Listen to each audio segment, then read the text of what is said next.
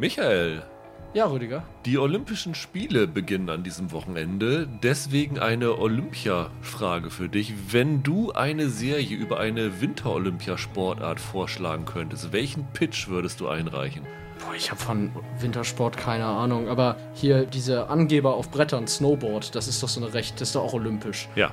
Das fände ich vielleicht ganz interessant. Also so quasi die Winterversion von Se- von einer Tony Hawk Serie oder so. Das fände ich irgendwie ganz cool. Das sieht auch optisch total geil aus, wenn die da auf ihren Brettern runterrasen. Das ist das Einzige, was ich mir vielleicht angucken würde, des Sports wegen. Und was für eine Handlung?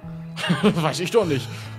Weiß ich nicht, vielleicht gab es bestimmt mal irgendeinen Skandal-Snowboarder oder so. Das müssen mir jetzt hier die Sportquacks sagen. Ich habe absolut keine Ahnung. Holger, hast du einen besseren Vorschlag? Also Wintersport mit Waffen finde ich eigentlich ganz gut. Ich bin bei Biathlon. Ist doch eigentlich mal, keine Ahnung, so Gebirgsgrenzjäger waren das, oder? Woraus das entstanden ist. Bisschen Grenzsicherung, Waffen dabei, Leute auf Skiern. Da sehe ich schon irgendwie so eine kleine Thriller-Miniserie, die man in dem Umfeld machen könnte. Ich hatte auch daran gedacht, kurz. äh, 1984 in Sarajevo mit Peter Angerer, der vielleicht als Geheimagent KGB-Geheimnisse ausspioniert oder so. Aber ich habe mich für einen anderen historischen Stoff entschieden. Und das ist tatsächlich eine Idee, wo ich glaube, da würden sich ARD und ZDF die Finger nachlecken, weil 1964 die Olympischen Spiele waren die letzten Olympischen Spiele, wo ein gesamtdeutsches Team angetreten Ja. ist. Also äh, BRD und DDR-Sportler gemeinsam in einem Team. Und dafür mussten sich die Athleten in einer innerdeutschen Vorauswahl qualifizieren. Also in welcher Sportart BRD-Athleten, in welcher DDR-Athleten antreten. Und unter anderem gab es auch ein innerdeutsches Eishockey-Qualifikationsspiel zwischen der BRD und der DDR-Eishockey-Nationalmannschaft. Das ging los in Füssen mit einem Hinspiel, das 4 zu 4 ausgegangen ist, mit zwei Toren in der 58. Minute. Und zwei Tage später kam dann in Berlin das Entscheidungsspiel. Und da ist es dann am Ende 4 zu 3 für die BRD-Auswahl ausgegangen. Okay. Und alleine das, Ja, innerdeutscher Konflikt, ja klar. finde ich einen unglaublich spannenden Stoff. Also das würde ich wirklich gerne sehen. Stimmt. Gute Idee. Hallo und herzlich willkommen zu einer neuen Ausgabe von Serienweise. Mein Name ist Rüdiger Meier und ich begrüße ganz herzlich Michael Hille Hallo. und Holger Lübgemann. Einen wunderschönen guten Tag. Wir sind heute zu dritt und auch an zwei verschiedenen Orten zusammengekommen. Also nicht wundern, wenn es heute ein bisschen holpriger ist als normal, weil die Verbindung ein bisschen schwächelt, die Internetverbindung. Aber wir kriegen das irgendwie in hoffentlich gewohnt guter Qualität hin und haben auch zwei bis drei interessante Serien für euch im Gepäck. Nämlich wir sprechen über die Disney Plus Serie Pam und Tommy, über den Sextape-Skandal von Pamela Anderson und Tommy Lee, die am Mittwoch bei Disney Plus gestartet ist, mit drei Folgen schon. Ja. Die restlichen Folgen kommen dann im Wochenrhythmus. Dann sprechen wir über Reacher, die heute bei Amazon Prime Video startet. Und als drittes nehmen wir uns eine Serie vor, die schon läuft bei Apple TV Plus, nämlich The After Party von Chris Lord und Phil Miller, den Lego-Movie-Machern, die dort, ich weiß nicht, ich glaube, sind auch drei Folgen schon da, ne? Kann das sein? Und jetzt der Rest kommt dann auch im Wochenrhythmus. Da fanden wir dann doch die Hintermänner ganz interessant und haben gedacht, das nehmen wir uns auch nochmal vor. Die beiden heißen übrigens andersrum. Phil Lord und Chris Phil Lord Miller. und Christopher Miller, alles klar. Wie immer könnt ihr uns gerne schreiben unter sehenweise.web.de, abonnieren, Bewertungen geben, freuen wir uns sehr drüber und ist immer hilfreich. Die Reihenfolge, die ich eben genannt habe, ist auch die, in der wir heute drüber sprechen wollen, weil ich glaube, die Afterparty ist so ein bisschen eher so ein Geheimtipp, deswegen packen wir das ans Ende ran und nehmen eigentlich das vor, wo, glaube ich, sehr, sehr viele drauf warten. Allen voran Holger, der die Liste auf seiner Jahresvorauswahl hatte, die Serie. Und zwar geht es um Pam und Tommy. Es sind acht Folgen, die alle relativ unterschiedlich von der Länge sind, also knapp über eine halbe Stunde bis, ich glaube, die längste ist so 50, 55 Minuten lang ungefähr. Wir haben auch die Serie komplett schon sehen können, was ich in diesem Fall sehr, sehr vorteilhaft finde, denn die Serie hat einige sehr tonale Änderungen drin. Deswegen ist es, glaube ich, auch sehr sinnvoll, dass Disney Plus gleich drei Folgen zum Anfang an eingestellt hat, weil die ersten beiden Folgen eigentlich relativ anders sind, als die Serie eigentlich ist. Deswegen, also, wer jetzt schon mal von den ersten beiden irgendwie abgeschreckt ist, zumindest mal die dritte noch angucken, weil da könnte man plötzlich eine ganz andere Serie sehen als vorher. Wie schon eben gesagt, geht es um das äh, gestohlene Sextape von Pamela Anderson und Tommy Lee, das ja dann damals so das erste virale Internetereignis gewesen ist und dazu geführt hat, dass Pamela Anderson von Jay Leno und Konsorten durch den Kakao gezogen worden ist und letztendlich, es hat sie schon sehr in Mitleidenschaft gezogen. Und als es rauskam, dass dieser Vorfall verfilmt werden soll, ist Courtney Love, die offensichtlich eine sehr enge Freundin von Pamela Anderson ist, rausgekommen, hat gesagt, wie kann man das machen? Wie kann man dieser Frau das nochmal zumuten, da diese ganzen Qualen noch einmal zu erleiden? Und äh, das ist natürlich schon ein, ein Bedenken, das man durchaus ernst nehmen muss. Und ich glaube, auf das wir im Laufe dieses Podcasts auch zu sprechen kommen. Hinter der Serie steckt als Autor Robert Siegel, der Turbo die kleine Schnecke gemacht hat, geschrieben hat. Aber ich glaube, Holger wird lieber ins Rennen führen, dass er The Wrestler geschrieben hat damals. Ja, nicht nur das. The Founder mit Michael Keaton über diesen McDonalds-Gründer, das stammt auch aus seiner Feder. Und dann gab es nochmal so einen Patton Oswald-Film, Big Fan, stammt auch von Robert Siegel. Und Regisseur des Ganzen ist Craig Gillespie, der auch einige gute Sachen schon gemacht hat. Also Lars und die Frauen mit Ryan Gosling zum Beispiel, ein ganz toller Film. Er ist Regisseur der ersten Folgen, ne? Der hat die ersten drei gemacht. Ja. Und danach, das fand ich ganz interessant, übernehmen durch die Bank Regisseurinnen. Und man kann auch sagen, was du gerade schon angedeutet hast, es gibt einen Shift innerhalb dieser Serie immer stärker zur Perspektive von Pamela Anderson. Das fand ich ganz frappant, dass man das auch so ein bisschen ablesen konnte, vielleicht, dass sich die Inszenierung und, und der Blick auf den Stoff dann auch geändert hat, was die Geschlechter angeht. Im Grunde genommen gibt es in dieser Serie drei Hauptfiguren. Das eine ist natürlich Pamela Anderson, das andere ist Tommy Lee und die dritte Person wird gespielt von Seth Rogen. Der spielt Rand Gauthier. Das ist derjenige, der dieses Sextape dann damals geklaut hat. Es ging darum, dass er als hier in der Serie ist er Tischler, glaube ich, oder Schreiner. Ich meine, in Wahrheit war er Elektriker, wenn ich mich nicht ganz täusche. Und er war an dem Haus von Tommy Lee am Werkeln und fühlte sich nicht gerecht bezahlt von ihm und hat dann irgendwann, nachdem er von Tommy Lee mit einer Waffe bedroht worden ist, beschlossen, äh, ich hole mir jetzt mal das, was mir zusteht, zurück, indem ich ihn beklaue. Und dann hat er diesen Safe ihm geklaut und in diesem Safe befand sich halt dieses Tape, das die beiden während ihrer Flitterwochen aufgenommen haben. Und dann traf es sich so, dass der Rand Gauthier, also bevor er, glaube ich, Schreiner war, im Pornogeschäft aktiv gewesen ist mit seiner damaligen Freundin, Verlobten und ist dann an einen Produzenten rangetreten, mit dem er gemeinsam dann dieses Video publik gemacht hat. Das ist so das, was man, glaube ich, so in den ersten zwei Folgen sieht und ab der dritten Folge geht es dann los, was dieses Videotape für Auswirkungen hatte. Zum einen für Pamela Anderson, zum anderen für Tommy Lee und zum dritten auch für den Rand Gauthier, der für die Finanzierung mit der Mafia in Kontakt getreten ist, also die Produzenten von Deep Throat, das ja damals einer der erfolgreichsten Independent-Filme überhaupt gewesen ist. Die sind als Geldgeber eingestiegen, die natürlich Mafia-Connections hatten und als das Ding dann nicht so gelaufen ist, wie sie sich vorgestellt haben, ist er auch selber in die Bredouille gekommen. Und das sehen wir dann über die letzten sechs Folgen sich entwickeln. Viel mehr muss man über den Inhalt eigentlich erstmal gar nicht sagen, oder? Der Rest ist 90er Jahre. Ja, tiefste 90er Jahre. Holger, da du die Serie ja auf deiner Liste hattest auf Serien, auf die du dich 2022 am meisten freust. Ist dann diese Serie so geworden, wie du es dir vorgestellt hast? Nee, das ist sie nicht. Die ist schon deutlich abgewichen von dem, was ich erwartet habe. Ich dachte, dass das eine Serie über die 90er wird, weil mit diesen beiden Gestalten und diesem Skandal man so einen schönen Aufhänger hat. Aber ich finde, das versucht jetzt nicht nur so eine Gesellschaftssatire zu sein, das steckt da in Teilen durchaus drin, aber eigentlich wird das nach hinten gespielt, weil im Kern geht es doch darum, dass das so ein Charakterdrama ist. Eigentlich könnte man auch darüber schreiben, die Ballade von Pam, Tommy und Rand, weil doch sehr viel ganz einfach von dieser Paarbeziehung erzählt wird und man als treibende Kraft, der diesen Skandal überhaupt angeschoben hat, halt noch diesen diebischen Elektriker hat, äh, der im Grunde genommen so, so ein Loser-Porträt wird, wird da so gezeichnet.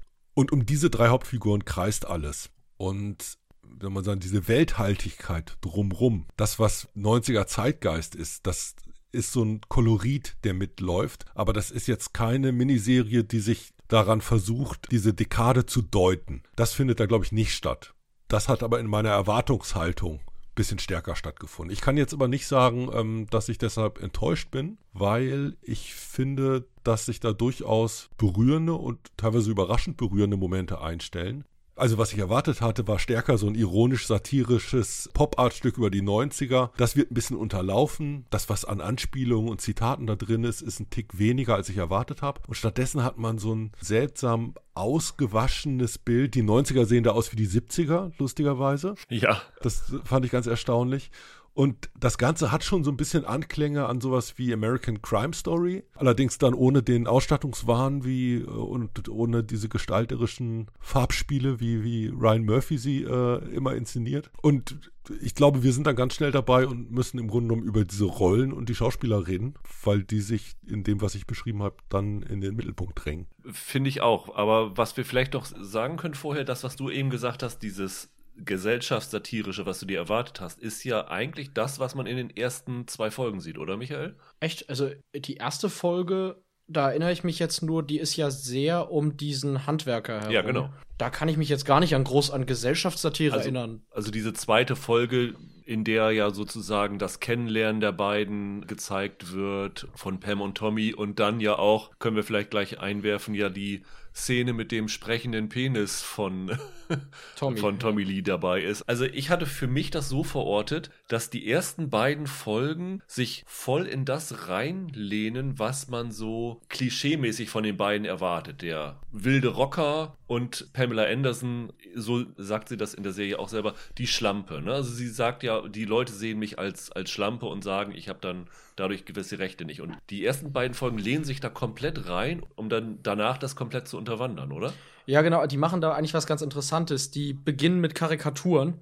Und Holger hat es eben Charakterdrama genannt. Das wird es dann erst nach und nach. Also du erkennst erst in den späteren Folgen, dass diese Abziehbilder auch echte Menschen sind. Das ist eine ganz interessante Idee. Jein. Ich finde das Spannende dabei ist, die beiden bleiben eigentlich das, was man, glaube ich, im amerikanischen Duschbags nennt. Das sind ziemliche Trottel, das sind ziemliche Vollidioten. Die sind total flach. Und ja, die kriegen nachher Gefühle und die können trotzdem als Figuren anrührend sein, aber mehr Dimensionen bekommen die eigentlich nicht. Das Interessante dabei ist, dass du im Grunde genommen bei Figuren, die eigentlich nicht viel Persönlichkeit haben, die im Grunde genommen nur als so eine lebende Macke durch die Gegend laufen. Also im Grunde genommen bleibt diese Pamela Anderson immer diejenigen, der nichts anderes einfällt, als sich in so weibliche Posen zu werfen, wenn es darum geht, dass irgendwo eine Kamera ist. Und er bleibt einfach so ein durchgeknallter Typ, der nur Gefühl ist. Wobei ich finde, dass Pamela Anderson in der Serie schon ein bisschen besser rüberkommt, weil sie ja anders als alle anderen voraussieht, was das für Folgen hat mit den äh, Sachen, die sie da unternehmen, um die Veröffentlichung zu verhindern. Selbst das, würde ich sagen, setzt kein Intellekt voraus. Es war immerhin sechs Jahre vom Streisand-Effekt, von daher. Ja, aber hast du das Gefühl, das sind, das sind wirkliche dreidimensionale Figuren, die da vor einem stehen? Die wirken doch immer noch wie Abziehbilder und die, die haben ja was komplett Flaches. Das ist vielleicht wirklich so die Oberflächlichkeit dieser Figuren, die darin richtig abgebildet ist. Das ist in Teilen richtig. Also natürlich ist die Serie auch in den späteren Folgen noch extrem überzeichnet. Ich finde aber, was die da machen, ist, in den ersten zwei oder drei Folgen setzen sie dir halt Leute vor, über die du dich so ein bisschen lustig machst. Und die entwickeln sich dann zu Figuren, mit denen du auch ein bisschen Mitleid hast. Ja, klar. Das ist so der Wandel, den vor allem Pamela Anderson in der Serie macht. Das heißt auch nicht, dass ich was gegen diese Figuren habe oder sie verlasse. Manchmal ist das dieser klassische äh, einem Autounfall im Zeitlupe zugucken. So fühlt sich die Serie auch so ein bisschen an. Das sind Leute, wo man denkt, ey, das kann so nicht funktionieren, das wird sich rächen, was ihr da macht. Und da geht's nicht nur um schlechtes Karma, sondern das ist auch einfach blöd, wie ihr euch hier verhaltet. Und trotzdem ist das mit Werf, teilweise mit überraschender schauspielerischer Klasse. Also äh, Sebastian Stan, vor dem habe ich jetzt Respekt. Der hat mit dieser einen Rolle schauspielerisch für mich mehr hingekriegt als äh, mit allen Auftritten im MCU. Da konnte ich ihn nämlich nicht ertragen als Winter Soldier. Oh, Michael schart schon mit den Hufen, weil er dazu was sagen will. Na los, komm. Nee, ich finde, Holger hat ja was sehr Richtiges gerade gesagt, nämlich, dass Sebastian Stan nicht zu ertragen ist. Aber ich finde, es stimmt auch hier. Mir hat die Lily James als Pamela Anderson sehr gut gefallen. Das habe ich ja. tatsächlich nicht erwartet, aber die bringt viel rein in die Rolle, was ich nicht vermutet hätte. Und auch äh, Seth Rogen ist toll. Ich finde den wie immer ganz klasse. Stan fand ich fürchterlich. Also, ich habe bei dem immer das Gefühl, und das ist nicht nur im MCU und hier so, das ist immer so, wenn der irgendwo auftritt, dass der im Kopf das Drehbuch durchliest, bevor er anfängt zu sprechen. Das klingt immer gekünstelt. Und das hat auch hier für mich nicht funktioniert. Ich kenne den echten Tommy Lee jetzt gar nicht. Für mich ist da immer Sebastian Stan gewesen, der Theater macht. Okay, da wäre meine Frage aber wirklich, findest du ihn schauspielerisch blöd oder kannst du schlicht und einfach mit Tommy Lee nichts anfangen? Weil ich glaube nämlich, der trifft Tommy Lee in einer Art und Weise Nagel auf den Kopf, dass man echt Respekt hat und der kurz vor Darstellerpreis für diesen Auftritt ist. Das ist leider der Duschback Tommy Lee, der da zum Leben erweckt wird und so wie ich den wahrgenommen habe, furchtbar, furchtbar genau. Äh, also als ich es gesehen habe, habe ich das auch so vermutet. Es wirkt immer ziemlich eine ne Spur drüber, wie er das spielt, aber ich glaube, der Typ ist wirklich genauso, ja. Die Ecke, wo der herkommt, ne, das ist dieser 80er Jahre Metal dieser Glam-Metal, Hair-Metal oder wie, wie man das genannt hat, das ist ein Poser bis ins Mark. Und zwar in einer Art und Weise, dass der das im Agieren zu zweit nicht mal ablegen kann. Das ist einer von diesen Leuten, die entstehen, wenn man anfängt, Klischees zu glauben. Und das ist dieses im Grunde genommen, seine Vorstellung von Rock'n'Roll als Lebenshaltung führt dazu, dass er genau dieser Duschbeck ist, der er dann ist. Ich muss aber auch sagen, was Michael eben schon angedeutet hat, Lily James als Pamela Anderson ist wirklich richtig, richtig gut. Also sie haben sie nicht nur optisch wahnsinnig gut hinbekommen, sodass du teilweise dreimal gucken musst, ist das jetzt Archivbild von Pamela Anderson oder ist es jetzt Lily James? Sie spielt das auch unglaublich gut. Also wer sie in Downton Abbey gesehen hat, kann das eigentlich nicht glauben, dass das Lily James ist. Und da hat sie auch schauspielerisch noch mal ein paar Spuren draufgelegt. Es ging dann wirklich so weit, dass sie es geschafft hat, dass ich als Zuschauer wirklich Mitleid mit ihr hatte. Es gibt eine Szene, dass sie am Set von Baywatch ist. Ich finde, das kann man erzählen. Und dann mitbekommt, dass dieses Sextape sich mittlerweile auch in der Crew die Runde macht. Und sie hört, dass irgendwo am Set ihr Sextape abge gespielt wird und wie sie da dann reingeht und diesen Gesichtsausdruck, den sie hat. Also man kann sagen, einerseits ist es natürlich inszenatorisch eine tolle Szene, aber das musst du auch erstmal so spielen, dass du mit dieser Figur dein Mitleid hast. Und das fand ich wahnsinnig stark. Also die, die Szene ist mir richtig nahe gegangen, muss ich sagen. Also Hut ab vor Lily James, die wird dieses Jahr sehr, sehr viele Preise gewinnen ich würde ja Sebastian Stan auch sozusagen den Benefit of a Doubt geben, halt, weil ich den echten Tommy Lee überhaupt keinen Anknüpfungspunkt habe. Also ich habe keine Ahnung, wie gut der den nachmacht. Vielleicht trifft er den ja voll. Auf mich wirkte das merkwürdig, aber das kann ich nicht ganz beurteilen.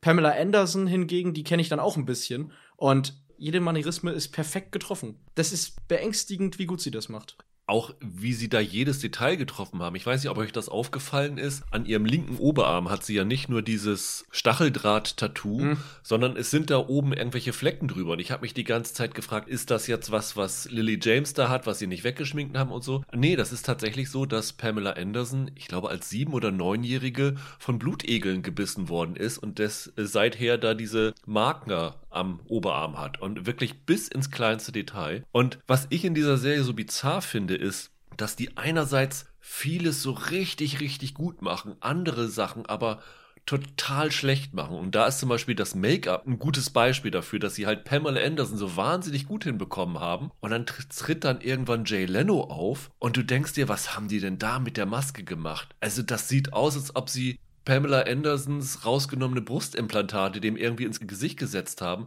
Das sah so schlecht aus.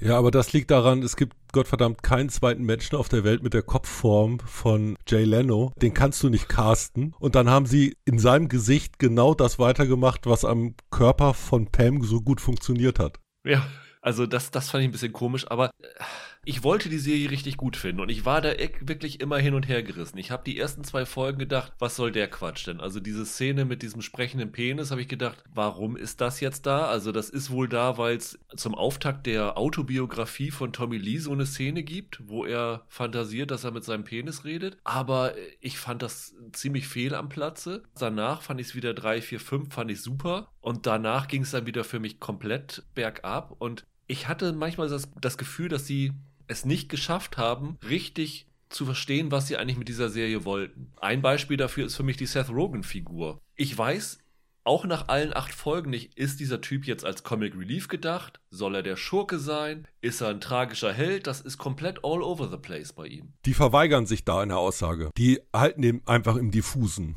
Und ich glaube, das machen sie auch deshalb, weil, wie soll man sagen, da die Datenlage auch unklar ist dieser Safe, der da zum Beispiel geklaut wurde, das war ja eigentlich ein Bodensafe und nicht so, wie es im Film inszeniert ist.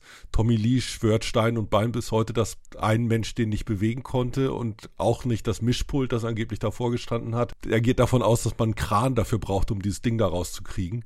Also wahrscheinlich gab es wirklich Komplizen, die bis heute nicht verraten wurden und deshalb ist der ganze Ablauf dieses Raubzugs äh, zum Beispiel völlig unklar. Bei dieser Figur bleiben die halt so im Nebel. Den brauchen die nur noch als Verbindungsglied, weil sie ja gleichzeitig eine zweite Geschichte erzählen, nämlich, dass du die Verknüpfung der Pornoindustrie mit dem Internet hast. Das ist ja das technologische Momentum, das überhaupt dazu führt, dass plötzlich der Versandartikel Bootleg äh, Sextape zu sowas wie einem, wie einem Renner werden kann und für die damaligen Verhältnisse viral ging, bevor es das gab. Das Ganze hat dem so eine Tragweite gegeben, und diese Verbindung mussten sie herstellen und das kannst du halt nur über diese Figur erzählen. Und deshalb hatten sie den automatisch mit an, mit an Bord und weigern sich da im Grunde genommen eine tragfähige Perspektive so, so richtig einzunehmen. Und was dann bleibt, ist im Grunde genommen so eine bisschen Liebesballade über Pam und Tommy,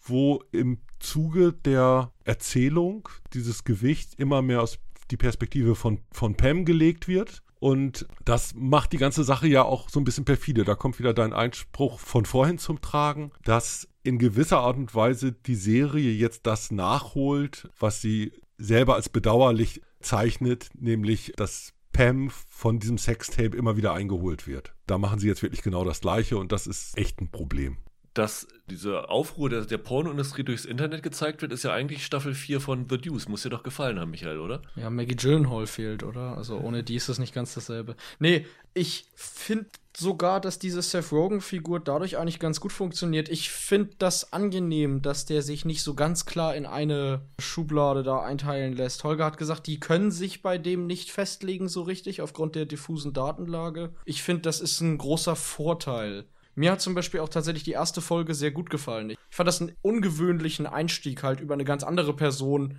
anzufangen. Ich glaube, dafür, dass die Serie Pam und Tommy heißt, hat Pam irgendwie 30 Sekunden Screentime in dieser ersten Folge, die ist eigentlich noch gar nicht da. Mir hat das gut gefallen. Ich hatte eher in den späteren Folgen ein Problem damit, dass mir die ganze Serie, glaube ich, ein Stück zu lang ist. Ich könnte mir vorstellen, dass man das in sechs Folgen besser erzählt hätte als in acht. Das ist, das wirkt ein bisschen gestreckt und gerade bei der Paardynamik zwischen Pam und Tommy hat sich ein bisschen wiederholt an einigen Stellen. Da habe ich gedacht, da können wir schneller zum Punkt kommen. Das ist genau das Problem. Also von der reinen Handlung, was stattfindet, haben sie zu viel Spielzeit, die sie füllen. Ja. Und diese Spielzeit füllen sie mit anziehenden, aber flachen Charakteren, deren Charakterisierungsszenen fast alle gedoppelt werden. Wir haben ständig, dass wir eine Szene schon mal gesehen haben und sie trotzdem nochmal kommt. Weil halt, wie soll man sagen, auch das Repertoire dieser Figuren nicht so groß ist. Das ist vielleicht auch das, was dich ein bisschen an dieser Tommy Lee-Figur nervt, weil der immer das Gleiche macht. Möglich, ja. Dann haben sie halt erzählerisch auch so ein, zwei Entscheidungen, die wahrscheinlich unglücklich sind. Und das mit dem sprechenden Penis gehört zum Beispiel dazu, weil der Weg ist ja eigentlich ganz irre. Also da findet dieser Skandal statt, über den bekannt wird, dass dieser Typ so einen Riesendödel hat. Um das zu verarbeiten, dass er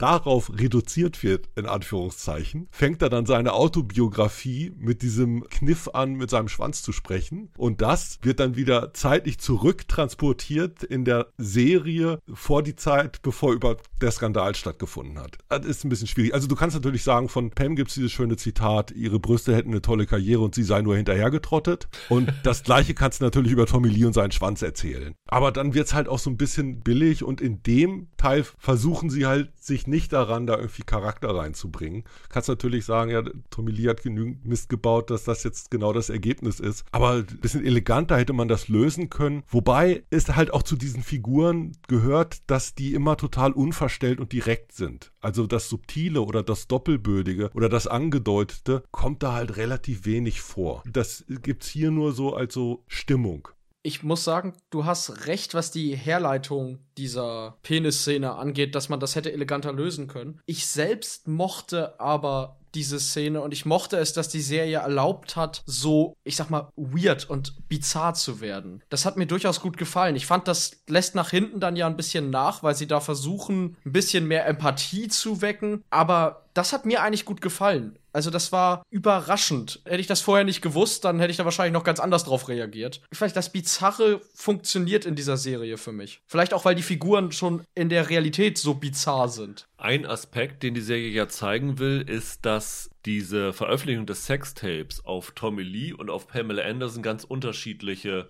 Auswirkungen hatte. Ja. Dass er irgendwie ja, hey, geil, du hast die Anderson flachgelegt so ungefähr und dass Pamela Anderson als Schlampe dargestellt worden ist. Findet ihr, dass sie diesen Aspekt genug betrachtet haben? Ich hatte irgendwie das Gefühl, das ist ein toller Ansatz, den ihr da habt, aber so richtig ausgearbeitet habt ihr das nicht. Das habt ihr nur so oberflächlich angerissen. Ja, also die Dynamik die im Grunde genommen zur öffentlichen Deutung des Skandals geführt hat, die findet eigentlich ganz am Ende erst statt. Die tun jetzt ein bisschen so, als ob sie mit der Serie den falschen Eindruck zurechtrücken könnten. Pam und Tommy hätten dieses Video selbst geleakt. Ja. Und dieser Eindruck ist aber entstanden, weil die in dem Moment, als sie verloren hatten und das Ding eh öffentlich waren, einem Porno-Internetbetreiber äh, eine Unterschrift gegeben haben, in der Hoffnung, dass dadurch hinter einer Paywall der Deckel draufkommt was da jetzt quasi Ursache und Wirkung ist, wirkt hier ein bisschen wie eine Verkehrung in der Erzählung das macht so ein bisschen tricky. Habt ihr das Gefühl, dass diese Kritik, die vorab geäußert worden ist von Courtney Love, dass das, ja, ich sag mal, das Trauma von Pamela Anderson nochmal erneuern könnte, dass diese Serie gedreht wird? Habt ihr das Gefühl, dass die Serie das nicht macht oder besteht diese Gefahr? Nee, ich finde eigentlich, dass sie das nicht macht. Als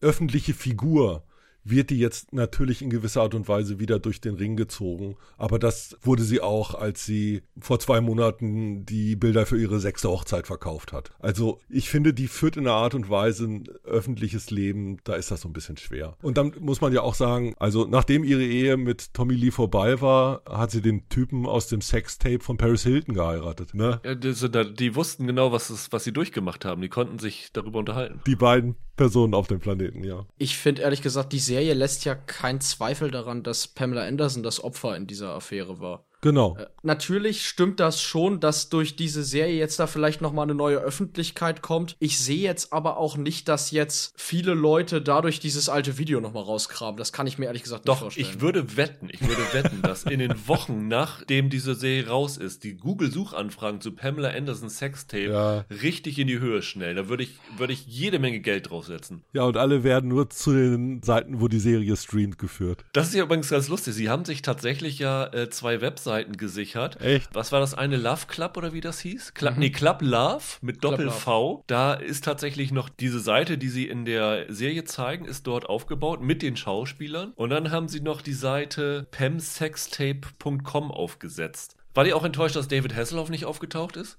am Baywatch-Set.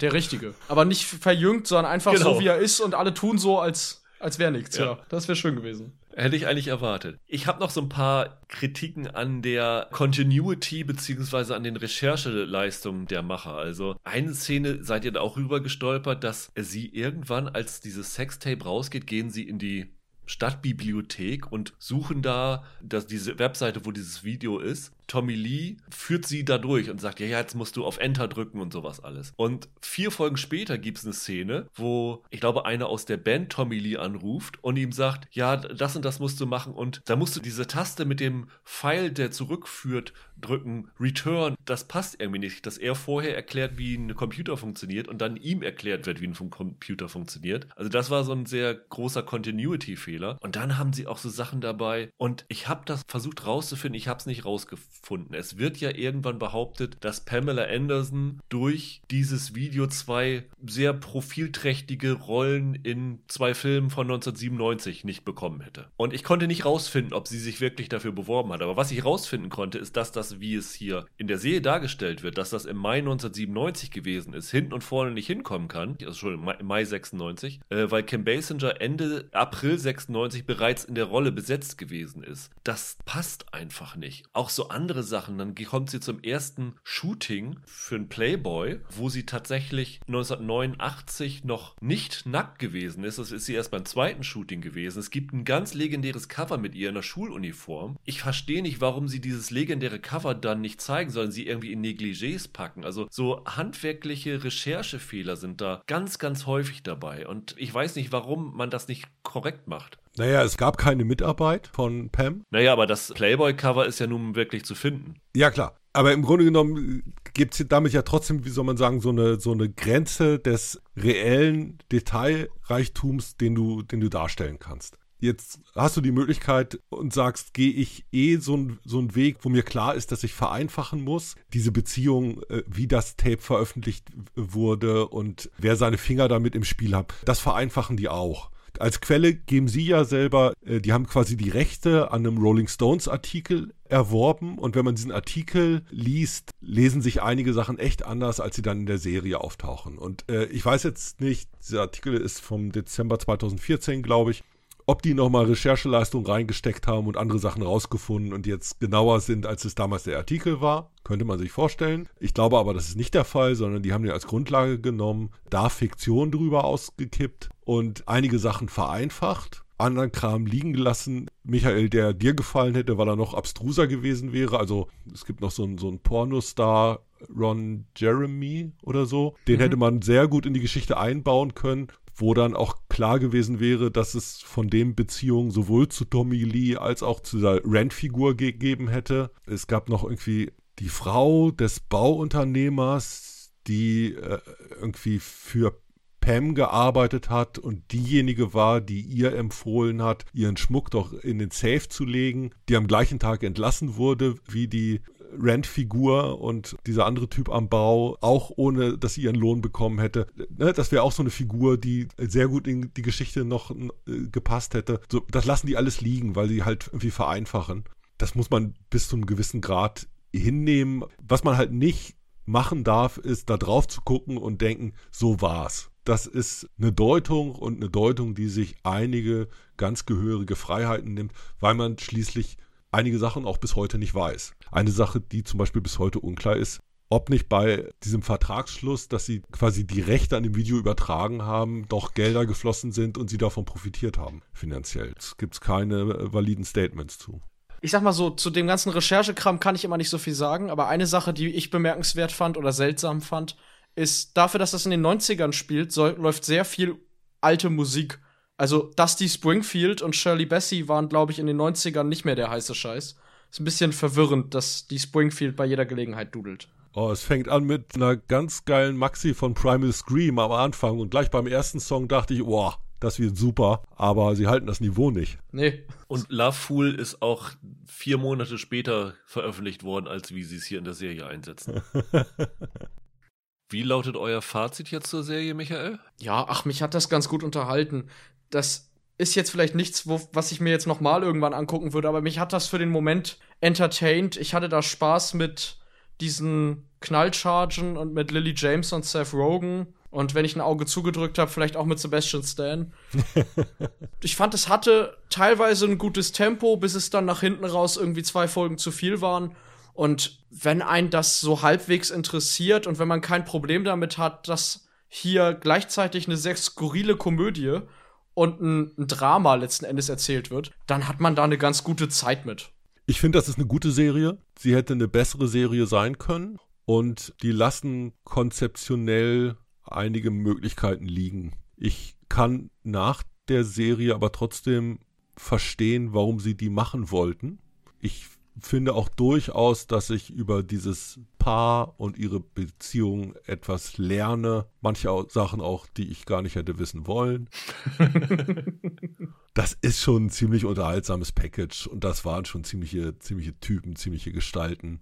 Es gibt auch einige Gründe, sich das nicht anzugucken.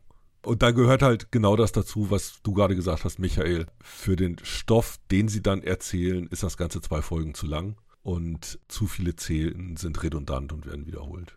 Ja, ich glaube, ich fand es von uns dreien am schwächsten, aber ich würde auch zugestehen, dass es durchaus sehr, sehr unterhaltsam ist. Dann kommen wir zu unserer zweiten Serie, Reacher bei Amazon Prime Video. Startet heute und ist eine Adaption der Buchreihe von Lee Child. Wie viele Bücher hat Lee Child in der Reacher-Serie? Sind es schon 20? Ich glaube, über 20 sogar, ne? Äh, ja, also ja. ich glaube, allein hat er 24 oder 25 geschrieben. Es gibt jetzt die seltsame Situation, dass er gerade dabei ist, die Reihe seinem jüngeren Bruder zu übergeben. Der ist auch Schriftsteller, Andrew Grant, glaube ich. So ist auch der bürgerliche Name von Child, heißt auch Grant mit Nachnamen. Und dieser Andrew Grant wechselt dann aber seinen Namen in Andrew Child als Code-Autor für seinen Bruder Lee Child. Und die Idee ist, dass Lee Child jetzt irgendwie nach dem 26. oder 27. Band, ich glaube drei, wollen sie gemeinsam als Co-Autoren schreiben, aufhört mit der Reihe und sein Bruder sie weiterführt. Weiß nicht, ob sowas schon jemals geglückt ist in der Literatur- und Krimi-Geschichte, aber das versuchen die gerade. Auf jeden Fall Weltbestseller, eine der erfolgreichsten Krimireihen, die überhaupt unterwegs ist und ich glaube in 90, 95 Ländern äh, ist das Ding erschienen. Es ist ihr witziger Erfolg. Und es gab schon zwei Kinofilme, nämlich äh, Jack Reacher und Jack Reacher, wie ist der zweite? Kein Weg zurück. Genau. Never go back. Beide mit Tom Cruise damals. Ich glaube, wie mittlerweile jeder mitbekommen hat, sehr, sehr scharf kritisiert worden, weil Tom Cruise, ich glaube, 1,70 Meter ist oder ein bisschen über 1,70 und die Figur im Roman ist, glaube ich, 1,93, 1,95. 1,96. 1,96 sogar und ein ziemlicher Hühne. Das hat auch so ein bisschen dazu geführt, dass diese Filme von den Jack Reacher-Fans nie so richtig angenommen worden sind. Ich fand zumindest den ersten Film mit Tom Cruise als Film an sich aber durchaus gelungen, was vielleicht aber auch daran liegt, dass Werner Herzog als Bösewicht natürlich eine ziemlich geile Nummer damals gewesen ist. Ich fand den ersten Film total klasse. Also ich habe auch einige der Romane gelesen, unter anderem den, auf dem der erste Film dann auch beruhte. Mir hat das gut gefallen. Natürlich ist Tom Cruise eine bekloppte Besetzung für diese Rolle, aber ich fand, das war ein unterhaltsamer Action-Krimi. Und der zweite Film war doof, aber das hatte jetzt nichts damit zu tun, dass er jetzt äh, sich zu weit von den Büchern entfernt hätte. Der war einfach doof.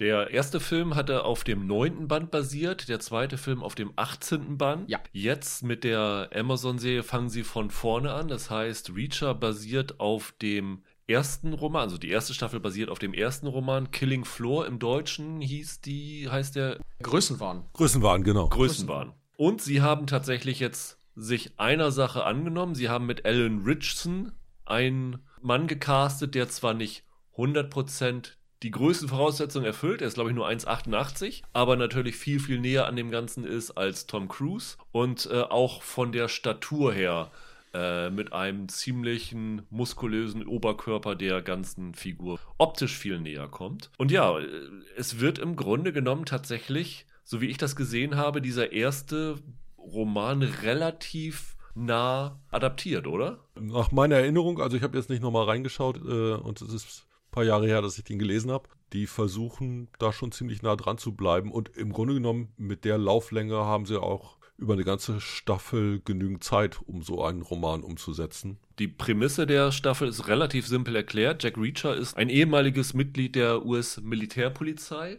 kommt mit einem Greyhound-Bus, ist es glaube ich, ne, in das Städtchen Margrave in Georgia, weil sein Bruder ihm erzählt hat, dass dort ein berühmter Bluesmusiker verstorben ist und gerät dann relativ schnell unter Mordverdacht, weil dort eine Leiche gefunden wurde und er als jemand, der hier nicht in die Gegend gehört, erstmal gleich auffällig ist und äh, mit seiner Statur natürlich auch sofort raussticht, kommt dann ins Gefängnis, freundet sich dann mit der Polizistin Roscoe, gespielt von Willa Fitzgerald, und dem ja, dienstleitenden Detective Oscar Finlay, gespielt von Malcolm Goodwin, an und wird dann so ein bisschen der ja, inoffizielle Hilfsermittler in dieser Mordserie, weil es passieren noch mehr Morde in diesem kleinen Städtchen, was vorher noch nie Morde gehabt hat angeblich. Und dann kommen die gemeinsam einer ziemlich groß angelegten Verschwörung auf die Spur, so wie das in Krimis so ist. Das reicht eigentlich schon als Inhaltsangabe, würde ich sagen, oder? Alles andere spoilert. Alles andere spoilert, genau.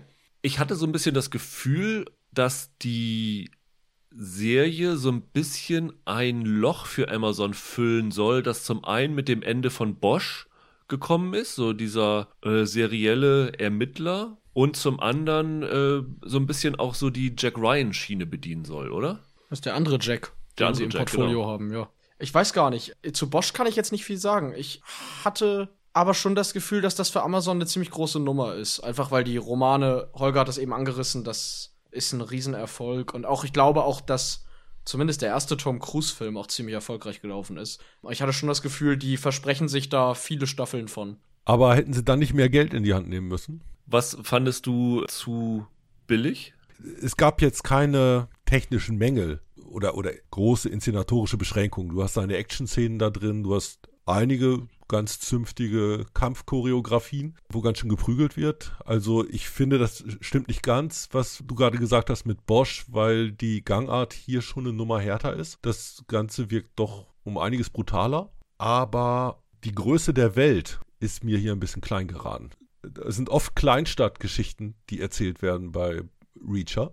Das ist eine klassische Situation für ihn, als Tramper oder mit einem Greyhound in irgendeine Stadt zu kommen. Und dann kommt er in irgendeine Szene, wo sein Verhalten etwas anschiebt. Und manchmal reicht es einfach nur, dass er als Fremder da ist, weil er dann als Sündenbock herhalten muss oder so. Das ist ja die Grundkonstellation, die hier am Anfang setzt. Und äh, wie er dann involviert ist in diesem Fall, das entspinnt sich erst nach und nach. Was über diese 25 Bücher da entsteht, ist aber schon ein bisschen so ein Porträt vom amerikanischen Hinterland. Und das ist so, als ob man in ein gewisses Gebiet, in ein gewisses Milieu, in ein gewisses Thema immer reinzoomt. Und dafür brauche ich eine Vorstellung von diesem Ort. Und oft ist das einfach nur eine Straße mit einem Industriegebiet, mit einem Heimwerkermarkt, wo er seine neuen Klamotten kauft, mit dem Bistro, wo er sich reinsetzt und seinen Kirschkuchen isst oder Apfelkuchen oder was, was immer. Pfirsich. Pfirsich, genau, was hier, das, das gehört zu dieser Szenerie. Aber dieses Land, dieses Umfeld,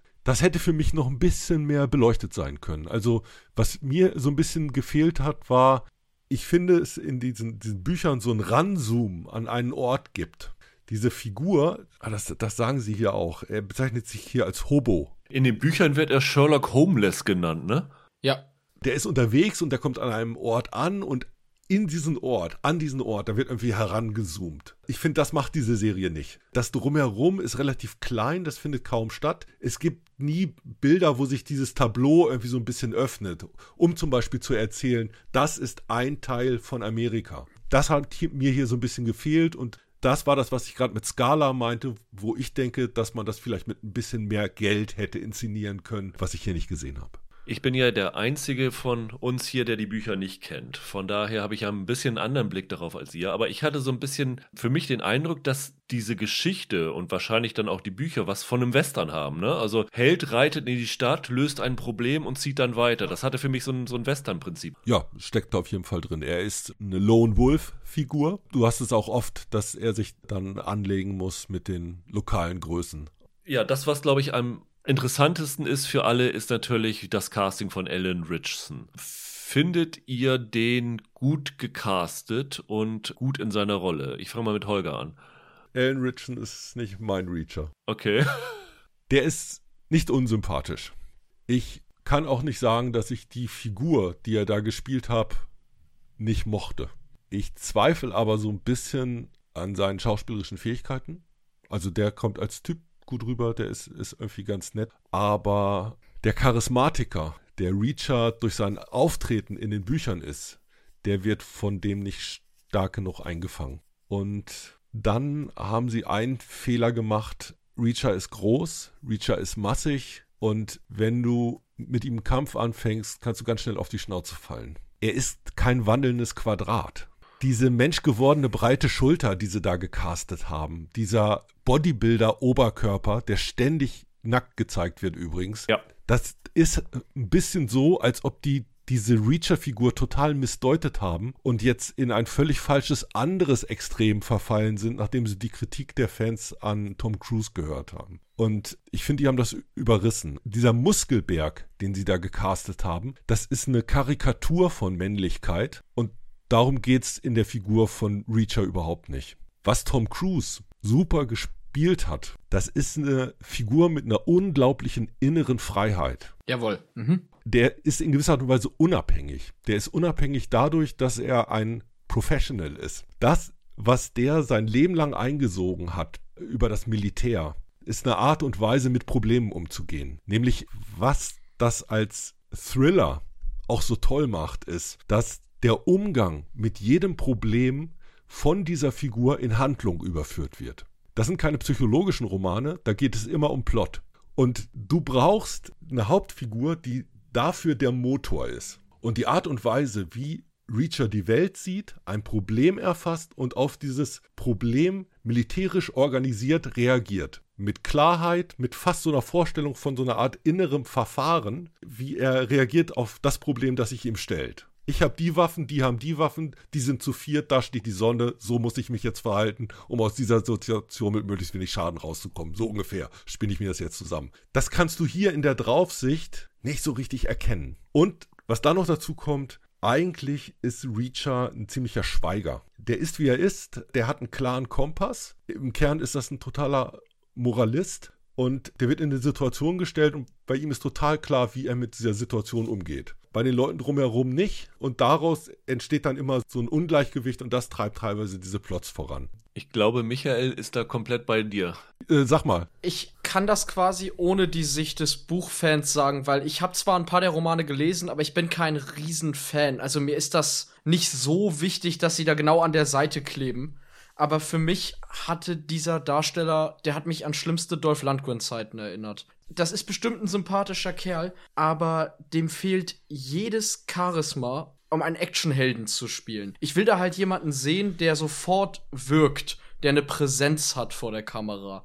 Meinetwegen selbst so jemand wie Arnold Schwarzenegger, der kein guter Schauspieler war, der hatte immer eine Präsenz, der hatte, der hatte was, was ihn zum Star gemacht hat. Der hat ja nicht umsonst in großen Blockbustern gespielt. Aber das war wirklich schlimmste B- oder C-Movie-Performance, die der da macht. Ich finde, der kann überhaupt nicht spielen. Und das Einzige, in dem ich den ganz gut fand, ist in den Action-Szenen weil ich ihm durchaus glaube, dass er mit einer Kopfnuss jemanden für immer schlafen schicken kann. Das ist eigentlich alles, was ich dem zutraue als Charakter. Ich fand ihn super.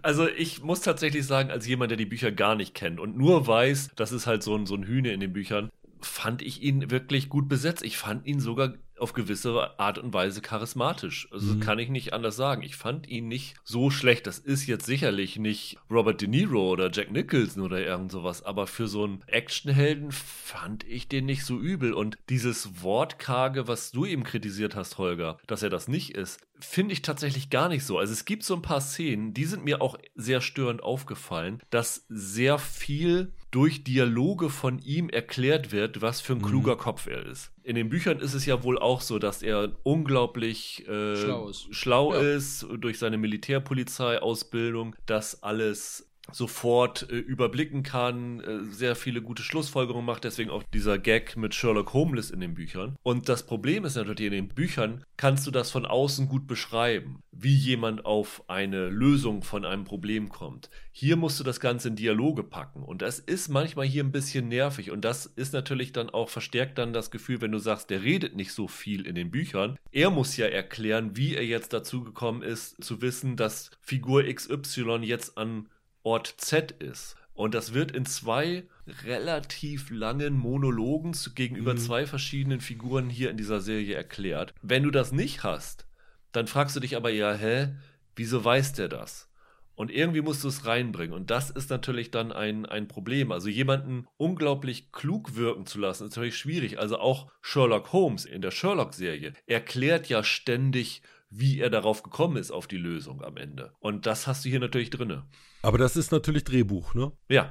In dem Moment, wenn du es transportieren willst in ein anderes Medium, musst du dafür eine Möglichkeit finden. Und die Frage ist, ob die Figur verliert, wenn du einen ihrer Hauptcharakterzüge, nämlich dieses dann doch eher so eine Art Schweiger zu sein oder Stille aushalten zu können. Am Anfang spielen sie damit. Dann verlassen sie es und für Reacher-Verhältnisse plappert dieser Reacher wie ein Wasserfall fand ich halt nur, nur so halb überzeugend. Für mich kommt einfach im Kern ist diese Figur nicht die Reacher-Figur, die ich hm. gelesen habe in den Büchern. Ich kann jetzt gar nicht über die Serie sprechen, ohne halt auch einen Vergleich zu diesem Film anzustellen, nicht nur zu dem Buch. Weil ich finde, dass die hier in eine Falle getappt sind. Und das basiert auf der Rezeption dieser Filme. Die Filme waren nicht die werkgetreuesten Adaptionen. Das war so grob der Plot und die Figur so mittel, aber eigentlich war da, da war viel Eigenes eingebracht von dem Christopher McQuarrie, der, den, der die gemacht hat. Ich finde, dieser erste Jack Reacher-Film war eine Adaption, die nicht sonderlich dicht am Roman war, bei der ich aber gespürt habe, dass die Leute, die an diesem Film gearbeitet haben, den Roman gelesen haben und mögen. Und hier habe ich das Gefühl, die haben versucht, den Roman so werkgetreu wie irgendwie möglich als Serie umzusetzen. Also die nehmen ja viele Sachen, viele Sprüche eins zu eins aus dem Roman heraus. Das führt aber dazu, dass das für mich in Serienform absolut nicht funktioniert. Also ich fand das Storytelling teilweise richtig arg misslungen. Du hast in den ersten zwei, drei Folgen immer so ein paar ganz gute Action-Szenen zum Beispiel eingestreut, aber noch relativ wenig Plot. Dann hauen sie dir drei Folgen einen Expositionsdialog hintereinander und labern dir die ganze Geschichte vor, so als wenn du dir den Wikipedia-Artikel zum Roman durchliest. Und dann gibt's am Ende noch mal auf die Schnauze. Das hat für mich kein Stück funktioniert. Ich fand das wirklich schlimm, dass sie es überhaupt nicht geschafft haben oder sich nicht getraut haben wohl, irgendwie mal von diesem Roman wegzugehen und sich irgendetwas einfallen zu lassen, wie sie diese Geschichte originell erzählen können. Ich bin hin und her gerissen. Ich finde als Thrillerstück oder Krimi-Plotte, die so eine Kleinstadt-Intrigengeschichte erzählt, drückt ja schon viele richtige Knöpfe. Ich erkenne den Roman wieder. Ich erkenne in Teilen durchaus Reacher wieder. Ich finde, dass sie bei manchen Figuren fast ein bisschen in die Karikatur gegangen sind, weil sie genau das, was du gerade sagst, Michael, ein bisschen zu stark am Buch kleben. Das führt zum Beispiel dazu, dass diese schwarze Ermittlerfigur wirkt, glaube ich, sehr viel exzentrischer, als sie eigentlich sein sollte. Das ist genauso bei diesem Bürgermeister. Der äh, ist, ist auch so eine Figur, wo ich denke, oh, das ist jetzt so ein Tick drüber. Das hast du aber automatisch, wenn du Bruce McGill in einer Rolle castest. Ne? Ja, das, oh, ja, okay, das, das kann auch sein, ja. Und dadurch wirkt das Ganze ein bisschen anstrengend, weil sie immer so ein bisschen übers Ziel hinausschießen. Also was dabei rauskommt, ist dann für mich so maximal okay Krimi-Unterhaltung äh, mit ganz guten Prügelszenen. Der Typ als Actionheld kann ich mir auch noch gefallen lassen, aber eine Haltung dazu, was das Besondere, was das Tolle, was das Gute an diesen Reacher-Büchern ist, die haben sie nicht gefunden. Und wenn sie die gefunden hätten, dann müsste diese Serie ein Stück anders aussehen, als sie jetzt aussieht. Ich habe die Befürchtung, dass Amazon einfach hingegangen ist und gesagt hat, das ist jetzt eine super erfolgreiche Buchreihe, da machen wir eine Adaption von. Bei der ersten Adaption haben die Fans wegen der Körperlichkeit des Helden gemeckert. Also achten wir darauf, dass der jetzt möglichst nah an dem ist, was wir da rauslesen und wenden das Ganze dann so ein bisschen 0815. Das ist jetzt keine Serie, die innerhalb des Genres versucht innovativ zu sein. Das ist keine Serie, die versucht Maßstäbe zu setzen in nur irgendeinem der Gewerke, das da unterwegs ist. Das ist ein bisschen runtergekocht auf unterhaltsame, aber dann doch so ein bisschen gewöhnliche Krimikost. In der Hoffnung, dass halt alles über diese Hauptfigur funktioniert, wenn nur das Casting da irgendwie stimmt. Und dieser Richardson, ich will ihm echt nichts Böses, aber wie gesagt, mein Reacher wird das nicht. Ich fände das so lustig, dass er in dieser Serie immer so als der Oberhühne, der so ein bisschen ist, so, so einen Menschen haben wir noch nie gesehen. Und ich denke mir immer, ey, der ist 1,88. Also wenn er neben uns drei stehen würde, würde gerade mal Michael überragen. Also in meiner, in meiner Studenten-WG waren drei Leute größer. Ja. Aber der Witz ist, ist euch das aufgefallen? Ich habe dann irgendwann wirklich drauf geachtet. Die haben bewusst, glaube ich, nur Schauspieler unter 1,80 ja. neben ihm gecastet, um ihn möglichst groß wirken zu lassen. Das finde ich, ja. fand ich irgendwie total interessant, weil ich habe gedacht, okay, wenn ich jetzt mit meinen 1,93 in Hamburg durch die Straße gehe, dann begegne ich mindestens fünf bis zehn Leuten, die größer sind als ich. Und wenn er da durch die Stadt geht, ist da niemand auch nur annähernd so groß wie er. Das fand ich so bizarr. Er hat auch selber gesagt, dass sie neben ihm nur Kinderdarsteller gecastet hätten. ja, das, das ist wirklich so ein 80er Jahre Actionfilm-Körperbild, ne? So aus der Reagan-Zeit. Das wird, das wird schon richtig zelebriert hier. Ich würde tatsächlich aber gerne noch mal eine positive Sache anmerken. Also zum einen, der Vergleich, das ist für, was du sagst, dass es ein handwerklich okayer Krimi mit einer, was hast du gesagt, soliden Hauptfigur oder irgend sowas ist. Das war für mich ja auch Bosch, deswegen kam bei mir vielleicht auch so der Bosch-Vergleich. Ja. Also es war für ja. mich ein handwerklich solider Krimi mit einer guten Hauptfigur. Wen ich hier aber wirklich richtig, richtig super fand. Und das ist natürlich ein bisschen schade, weil diese Figur nur im ersten Roman vorkommt, ist diese Roscoe Conklin, die von Willa Fitzgerald mhm. gespielt wird. Die war für mich der absolute Star in dieser Serie. Ich habe mich immer gefreut, wenn sie zu sehen war. Die hat ihm richtig gut Kontra gegeben. Die haben auch als Duo relativ gut funktioniert. Ich fand das ganz erstaunlich, wie sie die Figur da entwickelt haben da am Anfang man ja wirklich noch das Gefühl hatte, okay, das ist jetzt so eine Streifenpolizistin, die so ein bisschen mitläuft und dann ist ihre Rolle immer größer geworden und die hat das gut gestemmt, fand, fand ich auch. Man muss dazu auch sagen, gerade im Vergleich dazu, wie viele Frauenfiguren in den Lee Child-Romanen sind, ist das hier ein ganz erfreuliches Update. Also die Romane haben ja leider die Tendenz dazu, dass, was so Flirt-Situationen angeht, der Jack Reacher dann doch häufiger mal an sehr viel jüngere Mädels gerät, was beim Lesen sich für mich immer ein bisschen merkwürdig äh, anfühlt. Und dadurch, dass Reacher hier deutlich jünger ist, als er in den Büchern, glaube ich, auf, zumindest auf mich wirkt, und sie auch eine größere Präsenz hat und ein bisschen robuster ist als in dem Roman zum Beispiel, funktionierte das für mich von der Dynamik her angenehmer als in den dies hinsichtlich etwas bedenklichen Lee Child Romanen. Der Darsteller hat gesagt, er habe nach dem Casting, das sich äh, über ein Jahr hingezogen haben muss übrigens, also die haben echt lange gesucht. Und er sagt, die Rolle hat quasi äh, jeder über 1,80 angeboten bekommen, so ungefähr. Er hat erst im Nachhinein angefangen, alle Bücher zu lesen. Und glaube ich, im äh, dritten Buch steht schon, dass äh, Reacher langsam schüttere Haare kriegt. Ja, genau, genau. Und da sagte er, ey, super, ich werde die Rolle total lange spielen können. War das nicht sogar so, dass er erst abgelehnt worden ist und dann die Macher sich geändert haben und er dann nochmal wieder rangekommen ist? Oder verwechsel ich das jetzt mit einer anderen Serie? Nee, die haben das erste Casting wohl mit einer ziemlich unbrauchbaren Szene versucht, einer Verhörszene, wo Reacher kaum etwas sagt. Und danach waren sie mit allen Leuten, die dadurch versucht haben, Reacher durch Schweigen darzustellen, unzufrieden. Und dann ist wohl acht Monate gar nichts passiert. In der Zeit ist ein neues Drehbuch entstanden und für das zweite Casting wurde dann halt eine andere Szene rausgegeben, wo ein bisschen mehr Fleisch dran war und wo man auch was machen konnte. Und was wohl ganz wichtig war, die Casting-Direktorin hatte sich zwischendurch geändert. Ja, ja. Und die hat dann teilweise die alten Tapes nochmal durchgeguckt und hat so gedacht, naja, wer könnte denn halbwegs passen? Und dadurch ist Richardson wieder ins Projekt gekommen, nachdem er glaubte, schon draußen zu sein. Wie fandet ihr das Finale der Serie? Weil wir ja alles gesehen haben, ohne zu spoilern. Weil ich habe ja ein bisschen anderen Eindruck von der Serie als ihr. Ich fand die ja die ersten sieben Folgen, habe ich mich gut unterhalten gefühlt. Das fand ich als so ein Action-Krimi.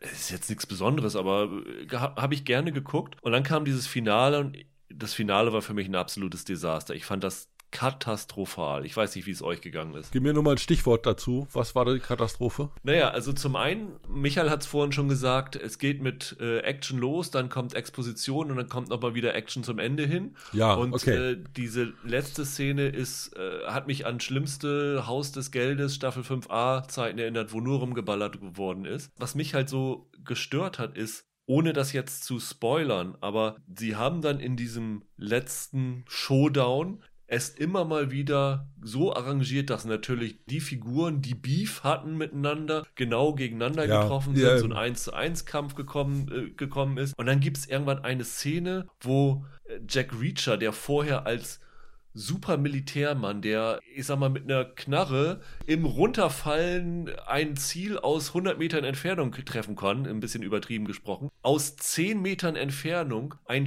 stationäres Objekt mit sicherem Stand verfehlt, wo ich denke, sorry, das passt null zu dem, was ihr mir über die Figur erklärt habt. Jetzt weiß ich wieder, was du meinst und ich habe mich erinnert, in den Büchern ist es oft so, dass äh, dieser Kulminationspunkt halt die eine große Action-Szene am Ende ist. Da sind sie auch wieder ziemlich nah bei einer, bei einer Western-Struktur, so wie es dann das letzte Duell gibt. Und ich glaube, auch hier ist es so, dass die Macher versucht haben, mehr reinzulegen, als gut war für die Staffel. Also die letzte Action-Szene ist ein bisschen zu sehr auf die Kacke hauen. Was Klügeres, irgendwas äh, mit ein bisschen mehr Überlegung oder ein bisschen mehr Kniff wäre vielleicht passender gewesen. Da hast du recht, da verheben sie sich so ein bisschen. Ich dachte, du spielst jetzt so ein bisschen daran an. Irgendwann hat man das Gefühl, die Serie ist schon vorbei und dann hat man aber noch eine Viertelstunde Lauflänge. Sie hängen so einen so Übergang ran, Aufbruch ins Weite. Also so ein bisschen Lucky Luke äh, reitet den Sonnenuntergang, das, das gibt's hier in gewisser Art und Weise auch. Ich sehe das tatsächlich ein bisschen anders, weil ich mir an dem Punkt dachte, endlich ist wieder was los. Und ja, es stimmt, das ist alles sehr hingewurstelt, dass da wirklich jeder noch mal gegen seinen Erzfeind antritt. Ich will ja nicht immer hier der Miesepeter sein, aber für mich war das wirklich so ein bisschen die Serienversion von so einem 90er Jahre Direct-to-Video-Actionfilm und genau so war halt das Finale und der Alan Richardson ist gleich ein viel besserer Schauspieler, wenn er nichts sagt, sondern halt irgendwie jemanden verprügelt oder auf jemanden schießt. Das lässt ihn gleich besser wirken. ich war einfach froh, dass mal was passiert ist. Ich sag nur, in den 90ern ist Drive mit Mark Dacascos Direct-to-Video gekommen und der war super. Also von daher passt das für mich. Na dann. Für mich passt diese Serie dann, wenn der jemanden mit einer Kopfnuss ausnockt oder wenn der jemanden wegschießt und das dazwischen ist langweiliger Krimi. Würdet ihr euch eine zweite Staffel angucken, beziehungsweise freut ihr euch, wenn es eine zweite Staffel geben würde? Nein, brauche ich nicht. Doch, ich guck wieder rein. Geht mir eh nicht. Okay, Michael, du bist raus für den nächsten Jack Reacher Podcast. Holger, du bist drin.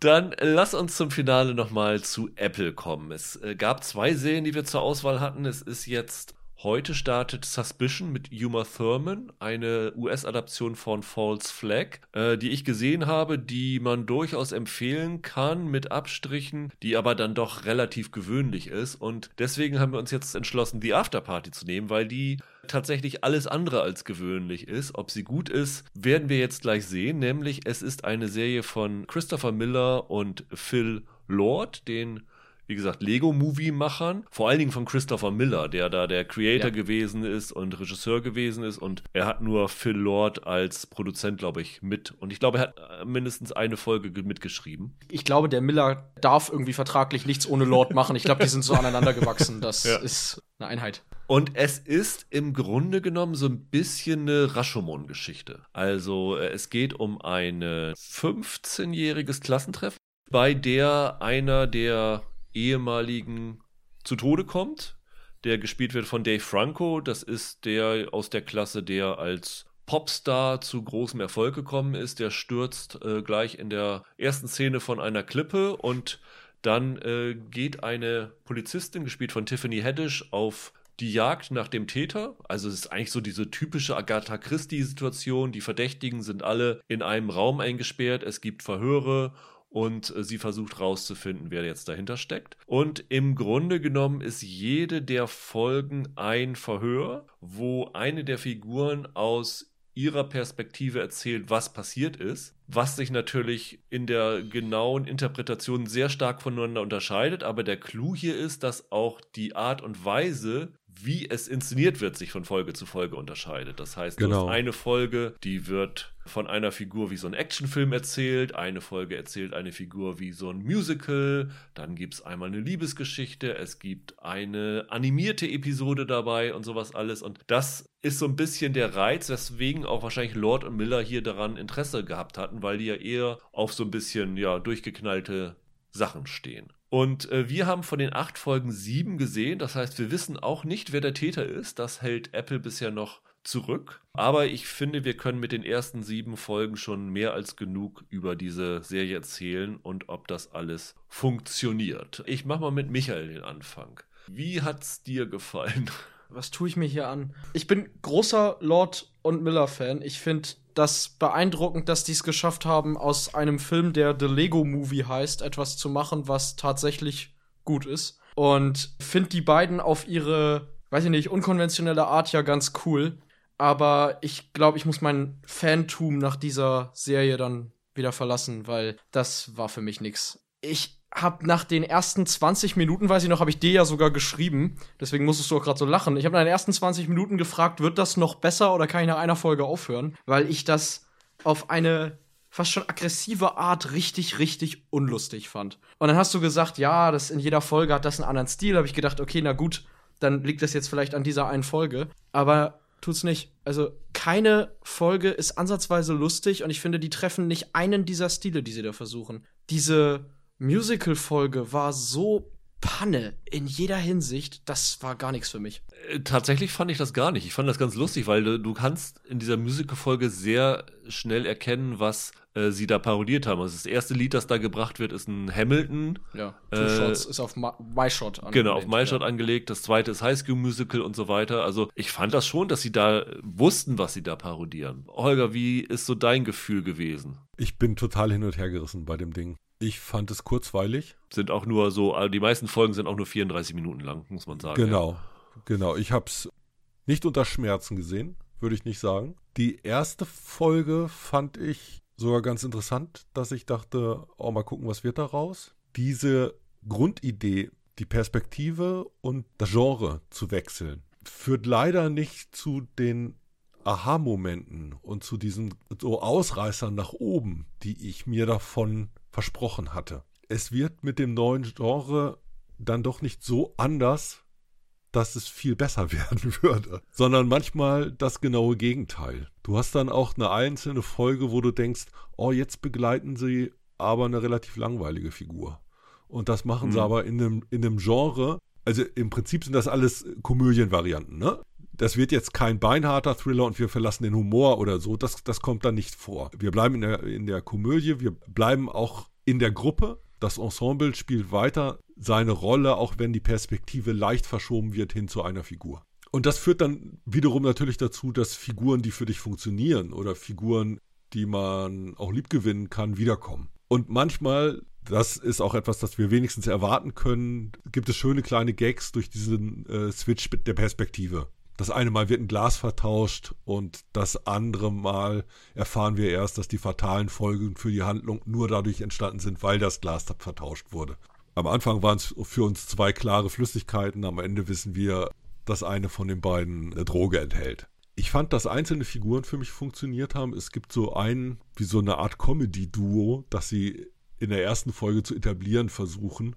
Anik ist der Name und quasi die, die Hauptfigur, dieser ersten Folge, der Romcom-Folge, Sam Richardson spielt den. Der hat den Splat bei Wieb gespielt in den späteren Staffeln. Der war da richtig super. Das war sehr, sehr lustig da. Mir sagte der Darsteller nichts. Und der trifft halt bei diesem Treffen nicht nur auf seine Jugendliebe, weshalb das halt äh, diese Romcom anschiebt, sondern gleichzeitig auf, auf einen Jugendfreund Jasper, der dann wiederum, ich glaube, in der dritten Folge seinen größeren Auftritt hat. Das ist der mit der Musical-Folge. Genau, und, und äh, so diese Buddy-Dialoge zwischen den beiden, die bilden für mich fast sowas wie den Kern der Serie. Und ich finde, dass die beiden nicht schlecht gecastet sind und für mich halbwegs funktionieren. Und das führt, glaube ich, dazu, dass ich dann doch dabei geblieben bin trotz vieler kleiner Mängel und nach hinten raus auch so ein bisschen Enttäuschung. Es gab,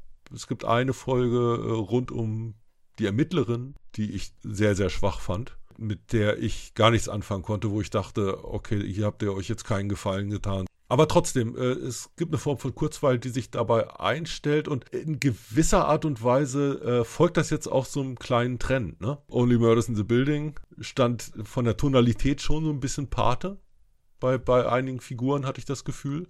Und dann, wie hieß denn dieser, dieser Thriller-Erfolg Knives Out? Ich finde, da äh, bedient es sich ja auch so ein bisschen in, in der Grundkonstellation. Nämlich genau diese Idee, dass diese Agatha Christie äh, acht Leute an einem Tatort versammelt, äh, alle sind verdächtig, äh, nochmal funktionieren könnte. Jetzt kommt ja auch Tod auf dem Nil, also der zweite Kenneth Brenner, äh, Agatha Christie, Hercule Poirot. Genau, das ist, also ist, das ist so ein bisschen das Feld, was da beackert wird und in diesem Fall halt in so einem äh, Sitcom-Genre-Mix mit Highschool-Reunion-Vibes Gags und in Teilen funktioniert es, in anderen für mich halt nicht. Geht mir tatsächlich genauso. Das würde ich auch so als mein Fazit für diese Serie sehen. Also es gab Folgen, die waren ein totaler Griff ins Klo. Also ich würde dir auch zustimmen, dass die Folge, wo die Vorgeschichte der Polizistin erzählt wird, irgendwie ganz seltsam rausgestochen ist. Es sei denn, es wird in der letzten Folge, die uns noch fehlt, wieder aufgegriffen, weil die Folgen sind immer nach den Figuren benannt und die letzte Folge heißt Who Dennert. Also Denner ist die Ermittlerin und äh, natürlich eine Anspielung auf Who Done It, aber äh, eventuell wurde dort in der Vorgeschichte irgendeine Grundlage für die Auflösung des Falls gelegt, keine Ahnung, aber so wie wir es jetzt gesehen haben, wirkt es komisch. Aber zum Beispiel die animierte Folge, die sechste Folge, fand ich super. Da habe ich mich total köstlich äh, drüber animiert. Michael schüttert gerade entsetzt mit dem Kopf. Du, Humor ist brutal subjektiv. Ich fand das weder, dass das interessant aussah, noch habe ich da ein einziges Mal irgendwie bei lachen können. Ich weiß nicht, ich hatte das Gefühl, diese Serie versucht pro Minute fünf Gags auf dich zu werfen, in der Hoffnung, dass einer von den fünf landet. Und bei mir ist halt gar keiner angekommen. Oder drei davon habe ich dann nicht mal richtig erkannt als oder als Witze identifizieren können. Ich weiß nicht. Also ich habe zwar auch alle sieben Folgen gesehen und habe in jeder Folge gehofft, wenn dann da wieder ein neuer Spin kam, dass der jetzt irgendwie interessant genug ist, dass mich das mal durch eine Folge rettet. Aber spätestens nach zehn Minuten habe ich immer gedacht, ich glaube, ich mache doch die nächste an, vielleicht funktioniert die ja.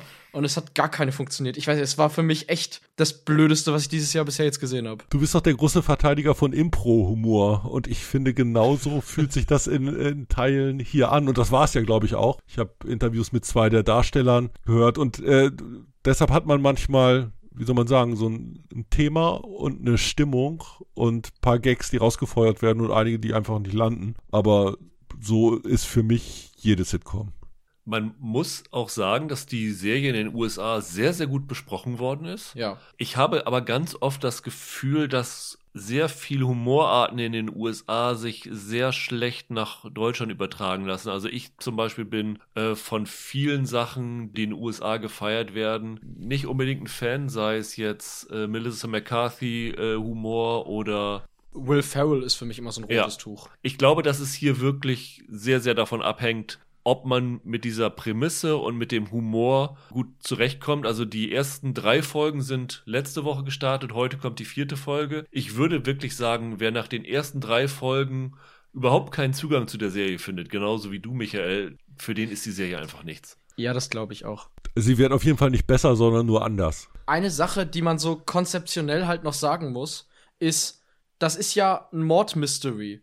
Und als das funktioniert es für mich vor allem deshalb nicht, weil es so chaotisch ist. Also, das ist natürlich der Trick hier und der, der Witz soll ja sein, dass das irgendwie alles komplett durcheinander geht und dass du da in jeder Folge dich nochmal komplett neu drauf einlassen musst. Aber das zugrunde liegende Mysterium, wer das denn jetzt ist, dieser Mörder, das habe ich irgendwann aus den Augen verloren, ganz einfach deshalb, weil ich gar keinen Überblick mehr über die ganze Sache hatte. Und ja, das ist irgendwie der Sinn, aber Knives Out ist auch eine Komödie.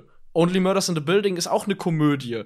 Und trotzdem funktioniert in beiden Fällen für mich die Frage, wer es denn jetzt getan hat. Und das hat hier, das habe ich irgendwann einfach verloren. Das ging unter für mich. Ja, aber ich glaube, das ist kalkuliert. Möglich. Wenn du die Komödienspur durchziehen willst, wenn das Ganze dann noch als Murder Mystery funktionieren soll und du on top das Genre Wechsel und Perspektivenwechselspiel spielst, dann ist das einfach zu viel. Da erwarten die Macher, dass du irgendwann sagst, okay, hier ist der Weg das Ziel und letztendlich ist die Lösung, wen ihr dann da aus dem Hut zaubert, völlig Wumpe. Es geht für mich nicht mehr darum, auf eine Art und Weise diesem Plot zu folgen, dass ich Clues einsammle, um selber mitraten zu können, wer der Täter ist.